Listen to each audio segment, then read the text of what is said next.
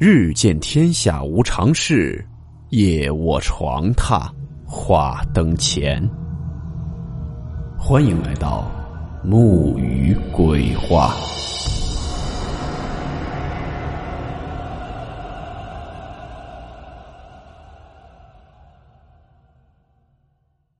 大家好，我是木鱼。今天的故事来自某音的风烛残年老局长。故事名称：笑脸相迎。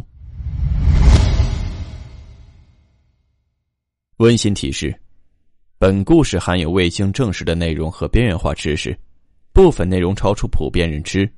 如感到太过冲击自己的主观认知，请大家当做故事，理性收听。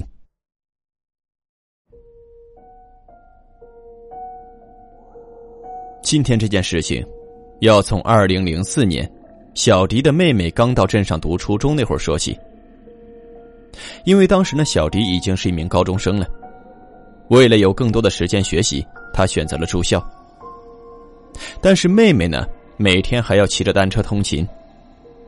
这么一来，两姐妹见面的机会非常少。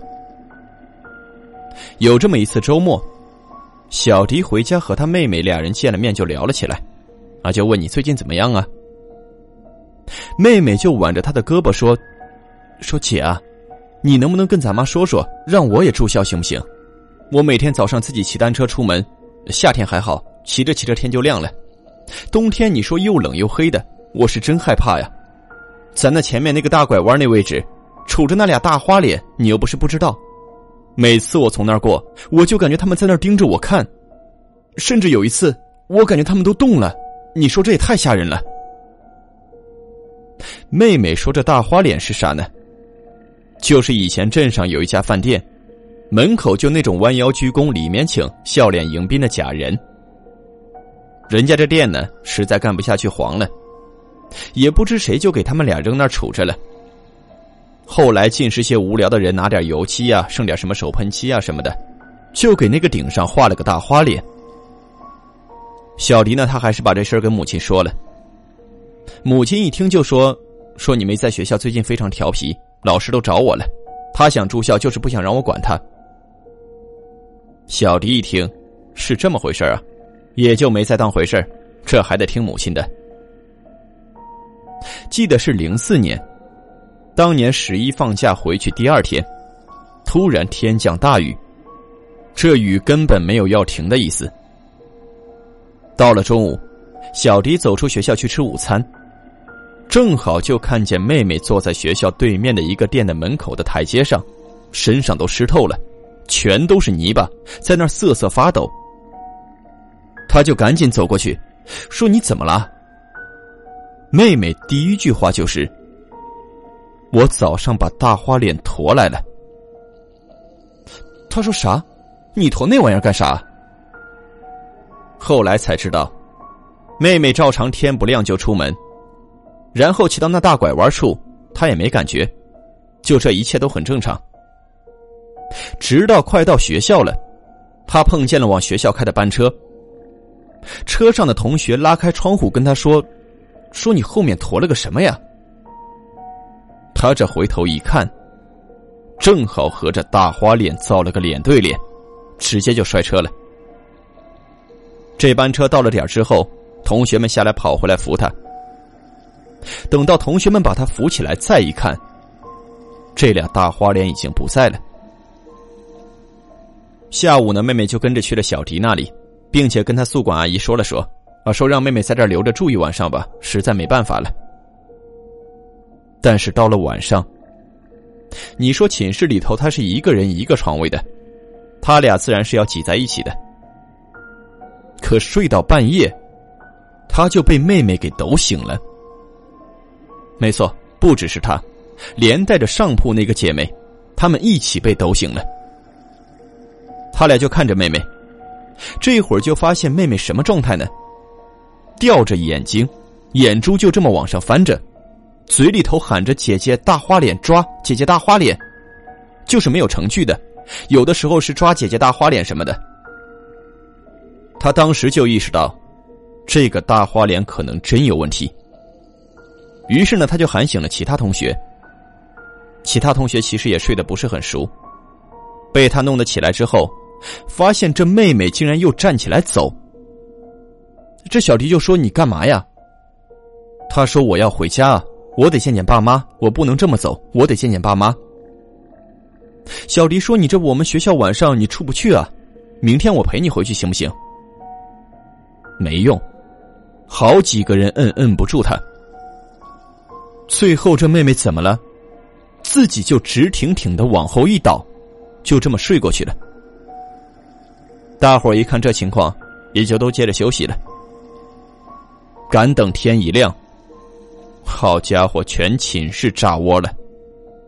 所有人的脸上、胳膊上就露在被子外面的这些部位，全部被写满了字。写的什么呢？全是小迪妹妹的名字。小迪的妹妹就此失踪了。那个宿管阿姨跟着还背了一个大锅。后来呢，家人们就寻找这个妹妹，寻找了两年左右的时间。后来他这边上学升学需要一些费用啊什么的。家里就没有这么大精力了，而那两个所谓的大花脸，这两个假人，也不知道被谁什么时候就给弄走了，反正那会儿就空了。再后来，小迪也工作了，寻找妹妹这事儿他就肩负了起来。有机会呢，他就刊登妹妹的事儿，要和同事说，和朋友说。有一次呢，他把车停在路边，就去买咖啡。这车呢，离他买咖啡这地方大概能有一个五六步的距离。这时候，他老板给他发了一个关于工作的信息，他就按住语音键，就回了几十秒的语音。结果老板回复他一串问号，他这才一拍脑门，自己连着蓝牙呢，下车前这耳机让自己扔副驾驶上了，所以说刚才发的应该是空白的。他这就把蓝牙断开。并且呢，就又发语音说明了一下情况，要把之前的这个自己的答复再说一遍。说一半没等发出去呢，老板电话打进来了，就问他你在哪儿呢？他说我买咖啡啊。这老板就说：“说人多嘛，人要是少就拉倒，人要多，你听听你第一条语音给我发的是啥？”他这心里就觉得很慌，点开一放。妹妹的声音。妹妹说什么？她说：“姐啊，你跟我一起走呗。”就很玩味的那种语气，啊，就是你跟我一起走呗。他这个老板呢，因为知道他之前的事儿，所以说人家听完之后第一反应是不是和他这个妹妹有关系，就让他听了。他是一下卡住了。对方马上电话又打了进来，说：“你现在就站在原地别动，你等我过去。”哪儿也别去，车也别上，什么都别干。跟他说，你就看啊，就这大街上，你看谁像是脸上有光，你就站他跟前，哪儿也别去，啥也别干。他抓紧的就四处看了一眼，找了个人就站那人旁边了。这个时候，老板来的同时，突然就拐进来一辆前四后八的这种大型货车，一个侧翻，他那小车直接就没了。打这事儿之后，先前那条语音呢还能播放，但是里头没有妹妹的声音了。但是你转文字的话，永远都是我们一起。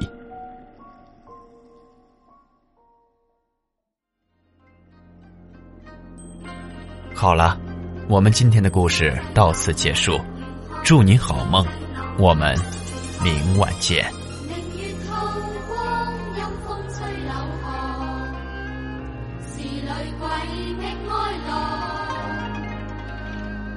谁人愿爱凄厉鬼身？